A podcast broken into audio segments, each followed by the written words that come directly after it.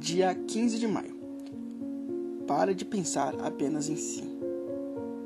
Na maioria das vezes fazemos as coisas por impulso e isso é perigoso. O final dessas coisas nunca é tão bom assim.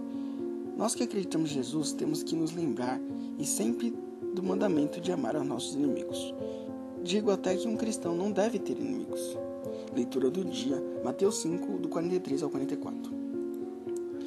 Ouviste o que foi dito: amará o teu próximo e odiará o teu inimigo. Eu, porém, vos digo: amai-vos os vossos inimigos, bendizei aos que vos amaldiçoam, fazei bem aos que vos odeiam e orai pelos que vos maltratam e vos perseguem, para que sejais filhos de vosso Pai que estás no céu. Isso é mais um Diário de Jó Pecador.